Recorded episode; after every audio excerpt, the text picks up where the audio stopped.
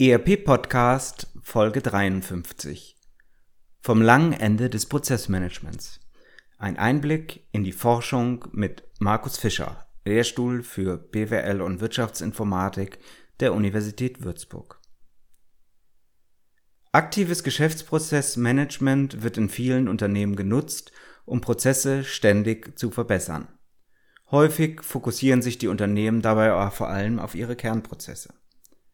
Die seltenen, weniger wertschöpfenden Prozesse, sozusagen das lange Ende, bleibt dabei häufig unberücksichtigt. In seiner Forschung beschäftigt sich Markus Fischer aber genau mit der Frage, wie auch die vielen anderen Prozesse des Unternehmens sinnvoll verbessert werden können. Viel Vergnügen.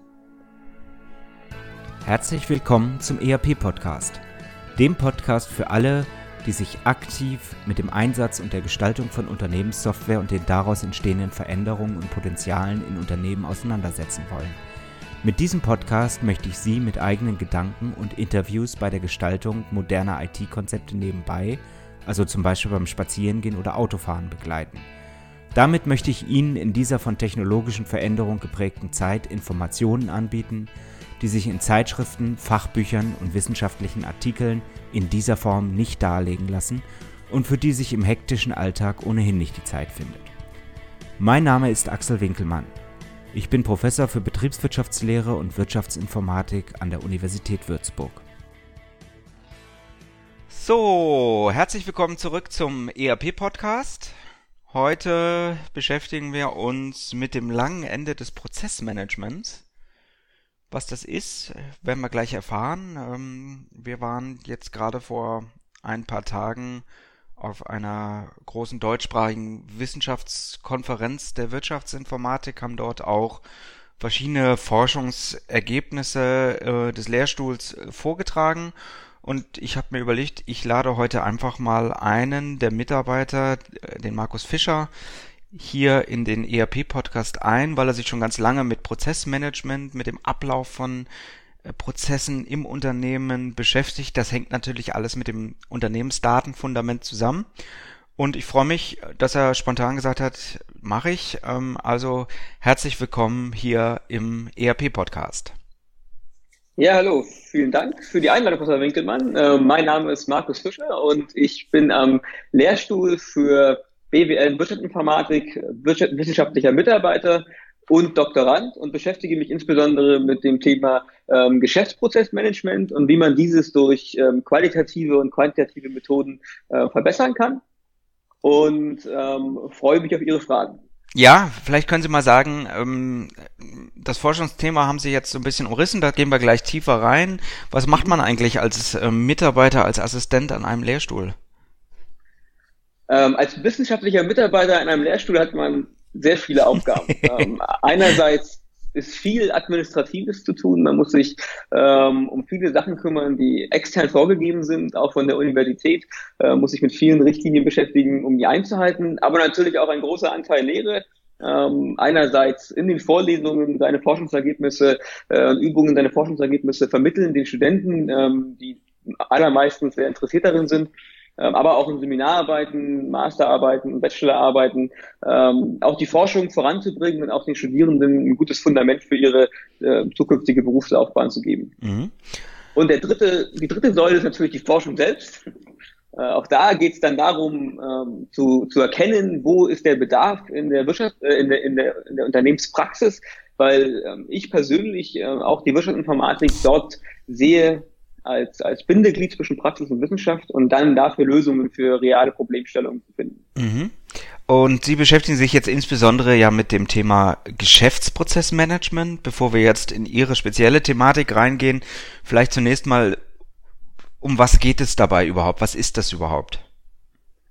Beim Geschäftsprozessmanagement geht es darum, ähm, Geschäftsprozesse so zu gestalten und so zu optimieren, dass sie insgesamt zur Erreichung der Unternehmensziele beitragen und ein Prozess ist eigentlich nichts anderes als eine zusammenhängende Reihe von Aktivitäten, die darauf ausgerichtet sind, ein bestimmtes Ergebnis zu äh, erzeugen. Das äh, kann ganz detailliert sein, eine bestimmte ähm, eine, bestimmte Handlung in der Finanzbuchhaltung, ähm, bei der Vorbereitung von, von ähm, Buchungen ähm, in einem System bis hin zu großen ähm, bereichsübergreifenden Geschäftsprozessen, ähm, wo es wirklich auch darum geht, ähm, alle Aktivitäten ähm, zu optimieren, von der Auftragsannahme bis zur ähm, Auslieferung eines Produkts oder einer Dienstleistung an den Kunden. Mhm.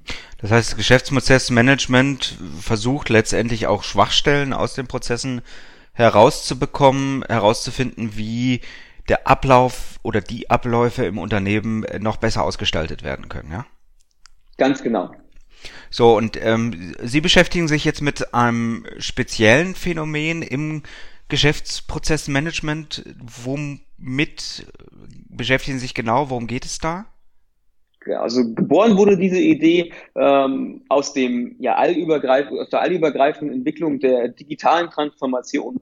Äh, wir haben in unterschiedlichen Studien mit Unternehmen beobachten können, wie ähm, ja die die Digitalisierung dazu führt, dass Unternehmen mit immer mehr Kommunikationskanälen, mit immer mehr ähm, man nennt es Customer Touchpoints, ja, also gewisse ähm, Bereiche, in die der Kunde jetzt auf einmal Einblicke bekommt, ähm, die vorher so nicht vorhanden gewesen sind. Ähm, und Unternehmen haben damit zu kämpfen, dass es innerhalb ähm, ihrer Strukturen und ihrer, ihrer Prozesse ähm, häufig zu Inkonsistenzen kommt, wo der eine nicht weiß, was der andere macht, was vorher in der analogen Welt relativ gut zu kontrollieren gewesen ist. Da gab es in der Innenstadt ähm, einen, einen Laden, wo man reingehen konnte, man konnte die Leute ähm, schulen und ähm, die haben die richtigen Antworten gegeben. Heutzutage ähm, nimmt jemand Kontakt mit einem Unternehmen auf über Chats, über ähm, Telefon, über andere Kommunikationskanäle und bekommt dann sehr häufig auch ähm, ja, unterschiedliche Aussagen zu bestimmten Themen, die am Ende sich negativ auf die Kundenzufriedenheit auswirken. Und aus diesem Grund ist letztendlich ähm, ein, ein Konzept entstanden, äh, mit dem wir Unternehmen helfen wollen, ihre Prozesse ganzheitlich zu managen. Und ganzheitlich heißt nichts anderes, als jeden Prozess ähm, in einer Idealwelt ähm, anzufassen und aufeinander abzustimmen, sodass äh, letztendlich Kunden äh, oder Leistungen am Kunden konsistent und in einer hohen Qualität erfolgen können. Mhm.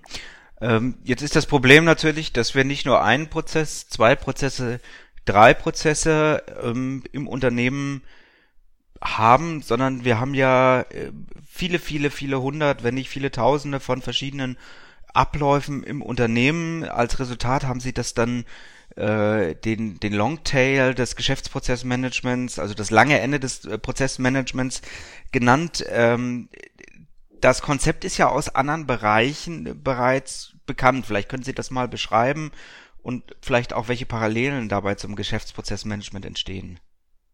Ganz genau. Im Allgemeinen wurde das wurde der, die Theorie des Longtails ähm, ja definiert äh, auf Grundlage einer Beobachtung, die man bei Amazon machen konnte ähm, oder bei Netflix ähm, und dass solche Internetplattformen ähm, dazu führen, dass äh, man sich nicht nur mehr auf äh, bestimmte, ja man nennt es Blockbuster-Produkte, also die beliebtesten Produkte, die gerade auf dem Markt sind, ähm, die auch im Kino gezeigt werden, die in der Werbung gezeigt werden, äh, spezialisieren muss, sondern auch Nischenprodukte anbieten kann. Und bei Amazon war es so, dass im Vergleich zu ähm, ja, Läden, Buch, Buchhandlungen in der Innenstadt, die sich immer darauf ähm, fokussieren müssen, die besten Bücher zu verkaufen, damit sie letztendlich ihre Fixkosten decken können, ähm, dort Amazon jedoch ähm, auch ganz viele Bücher verkauft, die ähm, ja nicht so margenträchtig gewesen wären, um sie in einen ähm, Laden der Innenstadt zu verkaufen. Und über eine, Langfrist, oder über eine langfristige Studie hat man dann herausgefunden, dass Amazon über diese Nischengeschäfte letztendlich viel mehr Umsatz generieren, als ähm, sie es am Anfang gemacht haben, wo sie nur die Bücher verkauft haben, ähm, die dem Mainstream entsprechen. Und ganz ähnlich ist es auch beim Geschäftsprozessmanagement. Es gibt äh, einige Prozesse im Unternehmen, die von jedem auch so wahrgenommen werden, dass sie einen sehr hohen Wertbeitrag zum Unternehmenserfolg ähm, leisten.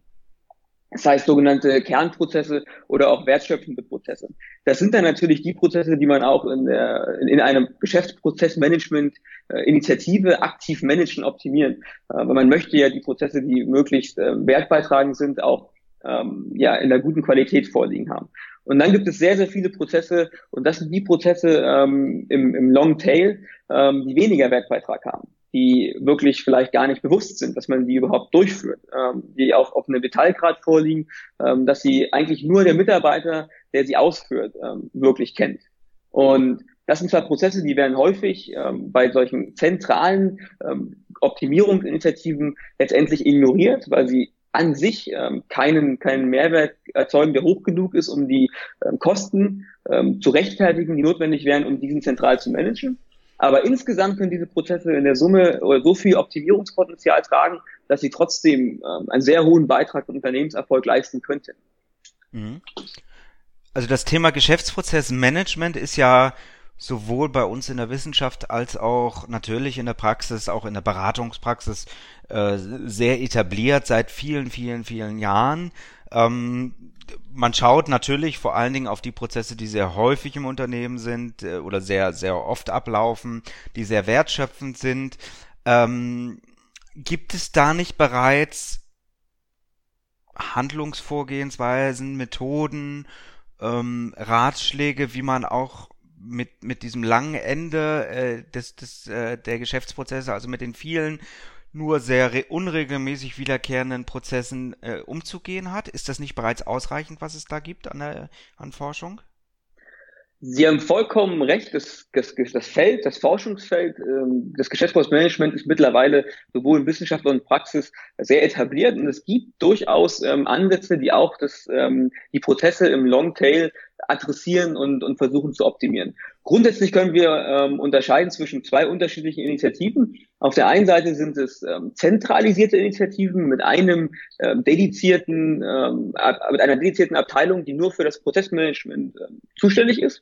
Und auf der anderen Seite sind das vollständig dezentralisierte ähm, Initiativen, die wirklich ähm, alle Optimierungsaktivitäten den Mitarbeitern zuschreiben, die an einem Prozess beteiligt sind.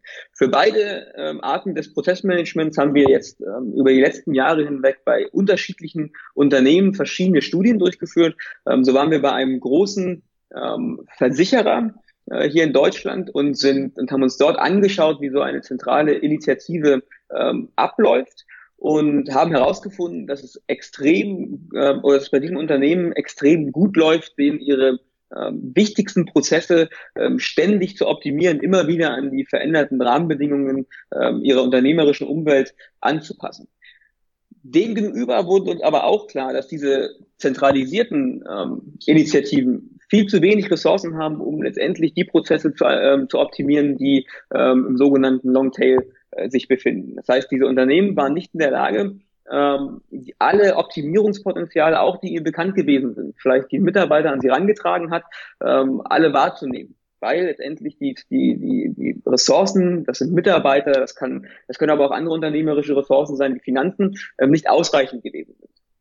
Und auf der anderen Seite waren wir bei einem großen Telekommunikationsdienstleister und die fahren einen vollkommen anderen Ansatz im Prozessmanagement.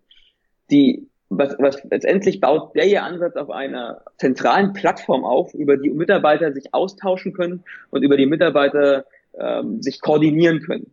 Und wo jeder Mitarbeiter, der in einem Prozess ist, und man kennt das ja, ein Prozess ist äh, häufig auch abteilungsübergreifend und nicht nur auf eine Abteilung äh, begrenzt. Und diese Mitarbeiter aus unterschiedlichen Abteilungen können sich über diese Plattform in einer Art intern Facebook austauschen interne Facebook hat allerdings noch weitere Funktionen wie ein Kennzahlensystem und eine Prozessmodellierungsumgebung, wo man auch Prozesse dann ähm, ja letztendlich ähm, aufzeichnen kann, nochmal aufzeigen kann, wo Schnittstellen liegen und so weiter. Und dieses Unternehmen hat es geschafft, in den letzten ähm, drei Jahren äh, insgesamt 18.000 äh, Prozessmodelle zu erstellen und diese auch ähm, bis zu einem gewissen Grad aktiv zu managen. Nun ist es aber so in diesen dezentralen Initiativen, dass die Mitarbeiter für andere Aufgaben ausgebildet sind. Und ihre Spezialisierung ist nicht das Geschäftsprozessmanagement, sondern ihre Spezialisierung ist zum Beispiel ähm, die Rechnungslegung. Und sie haben natürlich trotzdem, trotzdem sehr, sehr wichtige Informationen für das Management von Prozessen, aber die Ergebnisse, die insgesamt rauskommen, sind natürlich nicht so hochqualitativ ähm, wie bei einer zentralen Initiative mit, mit Leuten, die zum Beispiel, so wie ich in der Uni, ähm, relativ viel über Geschäftsprozessmanagement gelernt haben und dann noch praktische Erfahrungen dazu gesammelt haben. Das heißt, beide, beide, beide Arten von Prozessmanagement-Initiativen haben ihre Vor- und Nachteile, aber sie können nicht vollständig ähm, das ausreizen, was an Optimierungspotenzialen im Unternehmen da ist. Da gibt es bestimmt auch Zwischenwege und andere Möglichkeiten, damit umzugehen, oder? Welche Ratschläge haben Sie da für Unternehmen? Ganz genau. Ähm, der Ratschlag unsererseits, der sich auch aus der Theorie und jetzt auch in der Praxis, also auch das machen wir ähm, mit einem ähm, Unternehmen aus dem erneuerbaren Energiebereich zusammen, die letztendlich die, die guten Seiten beider ähm, Prozessmanagement-Typen verbinden und diese in einen, wir nennen es einen hybriden ähm, Ansatz ähm, kombinieren, äh, der nichts anderes sagt, als dass eine zentrale, vielleicht auch eine kleine ähm, zentrale äh, Abteilung fürs Prozessmanagement die wichtigsten Prozesse im Unternehmen ähm, ständig optimiert, diese identifiziert und immer wieder aufeinander abstimmt.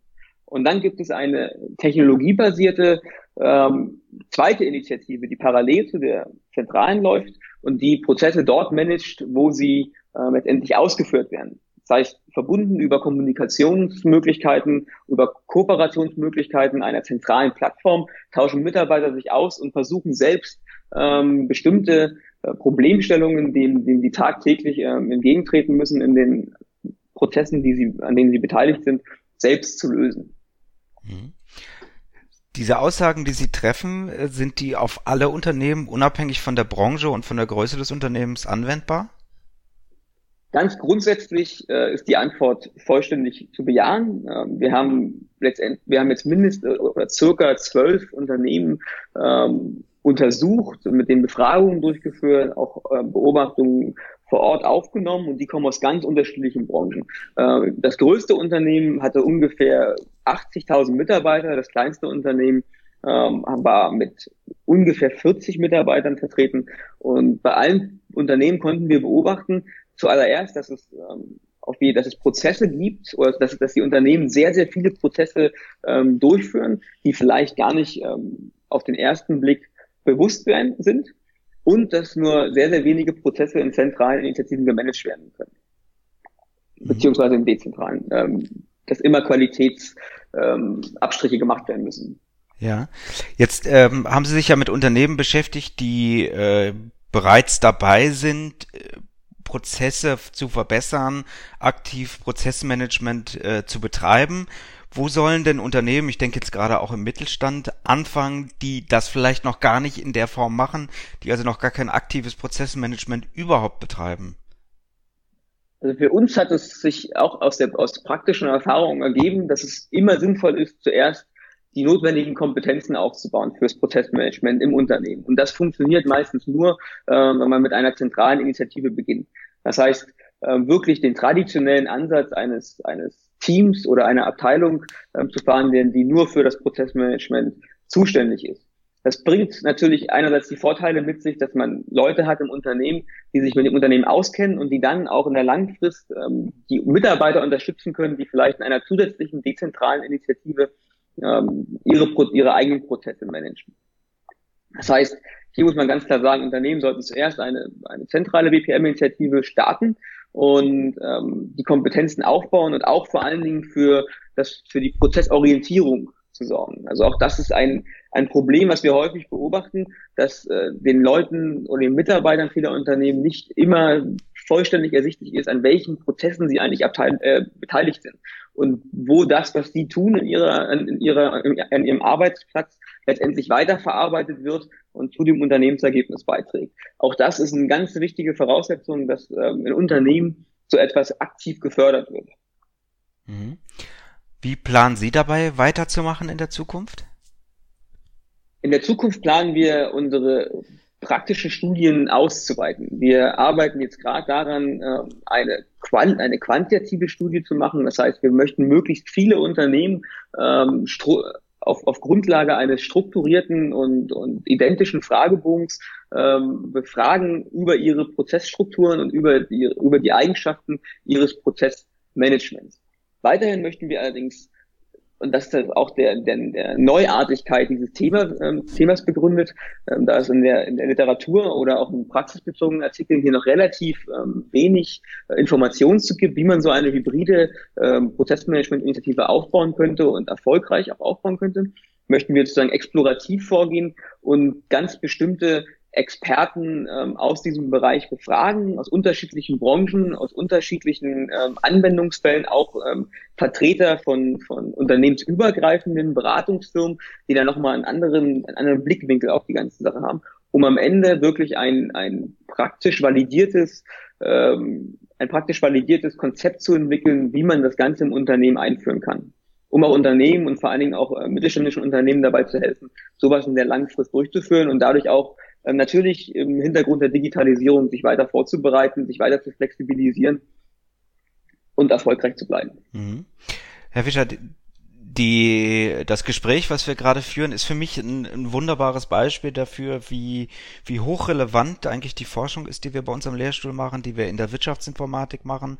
Ähm, ähm, nicht nur der wissenschaftliche Nutzen, der unzweifelhaft hier besteht, sondern eben auch, auch die praktische Verwertung ist sicherlich etwas, was äh, bei der Themenstellung äh, ganz im Vordergrund steht. Also ich finde das wahnsinnig spannend, was Sie hier auch vorantreiben ähm, und sicherlich auch in die Dissertation einfließen lassen werden.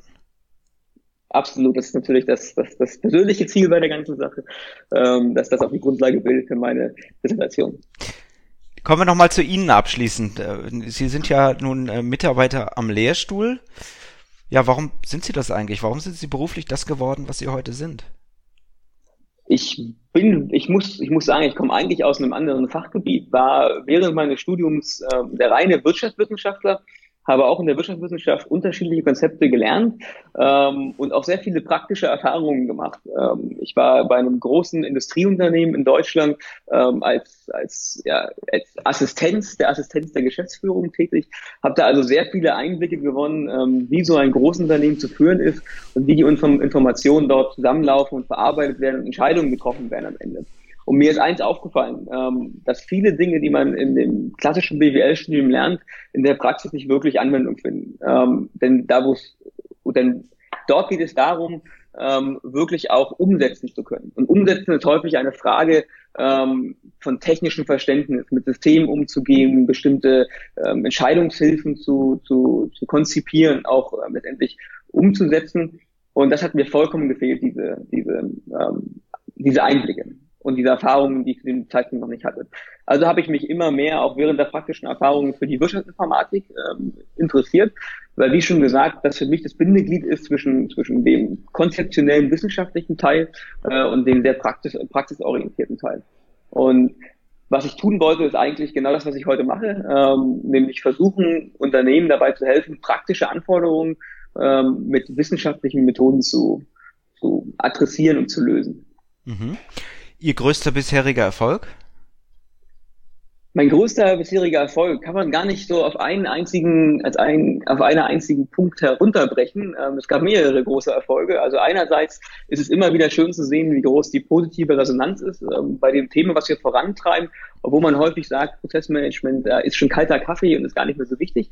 Ähm, von dem, was wir jetzt äh, mitbekommen, auch von vielen Unternehmen, ist es eigentlich gegenteilig, dass Digitalisierung ähm, und Geschäftsprozessmanagement komplementär zu betrachten sind und ähm, Prozessmanagement eigentlich eine gute Grundlage ähm, bieten kann, um die Digitalisierung im eigenen Unternehmen voranzutreiben. Und natürlich sind auch äh, große Erfolge ähm, eigene Veröffentlichungen ähm, in, in relativ oder in gut ähm, in guten ähm, Journals, Journalen und Konferenzen, ähm, aber auch die Akquise von, von zentralen Fördermitteln, um solche Themen ähm, auch gefördert weiter vorantreiben zu können. Mhm. Gibt es bestimmte Eigenschaften, die Ihnen dabei besonders helfen? Ich sage es mal so, ähm, es gibt jeder Mensch ist unterschiedlich und im, wissenschaftlichen Mitarbeiterberuf, auch hier im Team, leben wir von der Diversität der, der, der eigenen, der, der Kompetenzen und Eigenschaften der Mitarbeiter und ergänzen uns eigentlich stets immer sehr gut. Was mir sehr geholfen hat, ist ähm, auch hier die, die breite Ausbildung, dass ich mich nie irgendwie auf einen bestimmten, auf ein bestimmtes Themengebiet fokussiert habe, sondern ähm, mich immer versucht habe, auch links und rechts mich weiterzubilden und zu schauen, ähm, wie die Lösungen in anderen Bereichen aussehen. Und diese Neugier hat mir eigentlich, hat mir eigentlich auch hier geholfen, ähm, neue Lösungswege zu finden für eigentlich bekannte Probleme. Hm. Stichwort Neugier, also wir können jetzt ja wahrscheinlich, äh, was heißt wahrscheinlich, wir können noch kein eigenes Buch zum äh, Prozessmanagement auf diesen Erkenntnissen empfehlen, weil wir es noch nicht geschrieben haben. Ähm, aber vielleicht können Sie andere Bücher empfehlen, die Sie persönlich, das heißt entweder beruflich oder privat, ähm, weitergebracht haben? Beruflich und privat weitergebracht haben mich vor allen Dingen die Bücher ähm, von ja, Jack Welch, ja, das finde ich ist ein sehr, ähm, auch wenn er sehr umstritten ist, ein sehr interessanter ähm CEO gewesen von General Electric in den USA, der ähm, auch unterschiedliche Sachen gemacht hat, die ich persönlich sehr interessant finde in der Unternehmensführung. Ähm, und natürlich für die praktischen Einblicke im Geschäftsprozessmanagement gibt es unterschiedliche ähm, Praxisberichte, ähm, die man übers Internet äh, finden kann. Also wir werden ein bisschen was zusammenstellen in den Show Notes, ähm, dass Sie, liebe äh, Leser, liebe äh, beziehungsweise liebe Leser, liebe Hörer, ähm, auch entsprechend ähm, ein bisschen nachrecherchieren können. Jetzt gibt's ja nicht nur Bücher, Internet haben Sie eben schon gesagt. Gibt es bestimmte Webseiten, Tools, die Sie in Ihrer täglichen Arbeit unterstützen, die Ihnen persönlich einen hohen Mehrwert bieten? In meinem, in meinem Alltag unterstützen mich vor allen Dingen Sachen, die mich an, an bestimmte Dinge erinnern, die ich vergessen könnte. Ähm, und da solche To-Do-Listen, ja, wie zum Beispiel Wunderlist, äh, ist, ein, ist ein Berliner Startup, das relativ einfach und auch zum Teil anderen Leuten ähm, die Möglichkeit gibt, ähm, dass man sich unterschiedliche To-Dos, Aufgaben und so weiter teilt, die zusammen abarbeiten kann. Also hier für die Organisation ähm, bin ich wirklich darauf angewiesen, dass ich ähm, nichts vergesse. Ansonsten natürlich alles, was mit Kommunikation und Vernetzung zu tun hat. Ähm, das beginnt äh, der privaten, auf der privaten Ebene äh, über Facebook bis zur national beruflichen Ebene über Zing, aber auch die internationale Ebene über LinkedIn sind alles Tools bzw. Plattformen, die, die für mich einen sehr hohen persönlichen Mehrwert haben. Mhm. Ähm, jetzt machen Sie irgendwann Ihre Dissertation ähm, und dann geht es beruflich ja auch weiter. Aber ich denke mal, Sie verfolgen seit vielen, vielen Jahren auch, wie sich einzelne Branchen und damit auch letztendlich ja Ihre zukünftige Berufswelt verändert. Was glauben Sie in Ihrem Umfeld, wie sich das Ganze in den nächsten zehn Jahren verändern wird? Also ich denke, dass die, dass auch das Arbeitsumfeld sich vor der Digitalisierung nicht verstecken kann. Da werden wir einige ähm, Umbrüche sehen, beziehungsweise stehen jetzt schon gegenüber. Ich denke, einige Berufe und so auch der Beruf des, des wissenschaftlichen Mitarbeiters, äh, der wird nie aussterben. Ähm, es wird immer Leute geben müssen, die sich mit zukünftigen Themen beschäftigen und auch ähm, Lösungen dafür bringen, ähm, wie man sie für, für den Großteil der Menschheit und, und der Unternehmen auch nutzbar macht. Ähm, grundsätzlich, und das ist auch meine persönliche Hoffnung, äh, stehen wir auf jeden Fall vor einer Flexibilisierung. Äh, das kann natürlich schlecht sein im Hinblick von Arbeitszeiten, Abtrennung von, ähm, von Arbeit und Freizeit aber wir sind nicht mehr ortsgebunden und wir werden versuchen, wir werden über unterschiedliche Kommunikationskanäle ähm, unsere Arbeit auch zukünftig in Teams organisieren und ähm, werden nicht mehr sozusagen den typischen 9-to-5-Job haben ähm, und ja, das sind so grundsätzlich die Sachen, die ich denke, dass mhm. sie eintreten werden. Ja. Jetzt steht unser Lehrstuhl ja insbesondere auch für Unternehmenssoftware, für das Unternehmensdatenfundament. Ähm, das schließt gerade auch das Prozessmanagement äh, ein, weil ja auch immer mehr automatisiert wird äh, und die Prozesse immer mehr im Vordergrund auch in den Unternehmen äh, aufgrund der Digitalisierung stehen. Ähm, wenn Sie so ein bisschen aus Ihrer Brille auf das Thema Unternehmenssoftware, vielleicht auch ERP, Prozessmanagement schauen, wie wird sich das verändern? Vor welchen Herausforderungen steht das aus Ihrer Sicht? Ja, wie Sie es gerade schon sagten, ERP und Prozessmanagement ist eigentlich äh, ein untrennbares Thema und es gibt auch ähm, unfassbar viele ähm, Möglichkeiten, äh, beide Themen zu, zu verbinden. Ähm, ein, einerseits ist, ist es für mich, denke ich, ähm, extrem wichtig, oder wird es extrem wichtig sein, dass die Informationen, die in so einem ERP-System abgespeichert sind, fürs Prozessmanagement verwendet werden. Es gibt heute schon viele Ansätze ähm, aus dem Bereich des Process Minings, sehr verbunden, sehr eng verbunden mit, den, mit dem Data Mining, wo es darum geht, aus ähm, Ausführungsdaten in ERP-Systemen auch wiederum Rückschlüsse ziehen zu können, wie gut die Prozesse im Unternehmen laufen oder wie weit sie abweichen von dem, wie es man eigentlich ähm, annehmen würde. Da muss allerdings noch viel mehr ähm, Arbeit reingesteckt werden, dass, dass das auch wirklich ähm, für den Mittelstand ähm, beziehungsweise für jedes Unternehmen ähm, nutzbar ist. Andererseits stecken große Potenziale in der Verwendung von ERP-Daten für, für neuartige Technologien. Ähm, Stichwort für, für Data Science, ähm, für künstliche Intelligenz, für Entscheidungsunterstützungen, die aufbauend auf dem, auf dem unfassbar großen Datenfundament von ERP-Systemen ähm, tatsächlich auch Vorhersagen treffen über zukünftige Entwicklungen, dem Management sagen, ähm, mit welcher Wahrscheinlichkeit welche Optionen eintreten könnten und so weiter. Während, während Sie äh, äh gerade äh, Stichpunkte geben, schaue ich gerade mal in unsere Podcast-Webseite, weil genau diese beiden Themen sind natürlich auch immer wieder Themen, die, die hier ähm, äh, im Podcast zum Tragen kommen. Also vielleicht für die Hörer, die nicht äh, jede Woche dabei sind. Folge 50 ist ein Interview zum Thema Vollautomatisierung der BWL, also der Unternehmensprozesse, bis hin zu Smart Contracts. Ähm, Glaube ich, ein gute Anregung, um über das Thema Automatisierung nachzudenken. Äh, Folge 42, Folge, hm, ja, jetzt hat's mich erwischt. Ähm, liefern wir nach auf, auf unserer Webseite. Also es gibt einige Folgen auch äh, zum, zum, zur künstlichen Intelligenz, zum Machine Learning, äh, liefern wir nach in den Show Notes. Ähm, ich denke, da, da haben wir im, im Podcast auch schon sehr, sehr vieles und ähm, Sie tragen letztendlich auch mit dieser Folge äh, zu einem wichtigen Beitrag zu dieser Diskussion bei. Ganz, ganz herzlichen Dank an Sie, Herr Fischer, dass Sie sich heute Morgen die Zeit genommen haben, äh, mit mir über das Thema zu sprechen. Ich bin sicher, da werden wir noch einiges hören und ich freue mich schon, äh, wenn ich irgendwann dann Ihr Buch, Ihre Dissertation, Ihr Gesamtwerk äh, auf dem Tisch haben kann. Ich wünsche Ihnen dabei viel Erfolg.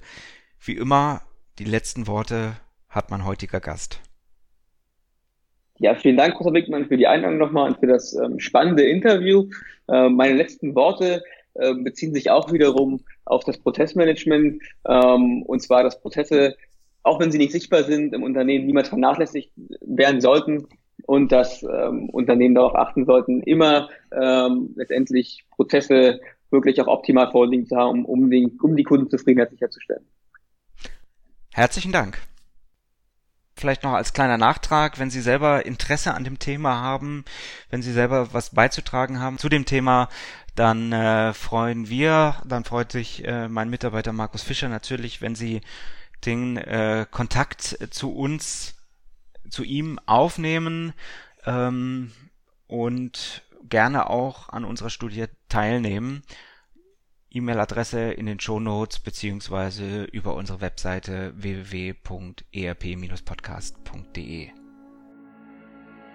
Ihnen hat der ERP-Podcast gefallen und Sie konnten wertvolle Erkenntnisse gewinnen?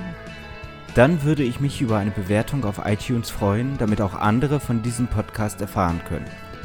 Eine Anleitung für die Bewertung finden Sie auf www.erp-podcast.de. Dort finden Sie auch weitere Hinweise, Links und Aktualisierungen zu dieser Folge. Das war der ERP-Podcast für alle, die sich aktiv mit dem Einsatz und der Gestaltung von Unternehmenssoftware und den daraus entstehenden Veränderungen und Potenzialen in Unternehmen losgelöst von Fachzeitschriften, Büchern und wissenschaftlichen Veröffentlichungen, zum Beispiel beim Spazierengehen oder Autofahren, auseinandersetzen wollen. Mein Name ist Axel Winkelmann. Ich bin Professor für Betriebswirtschaftslehre und Wirtschaftsinformatik an der Universität Würzburg.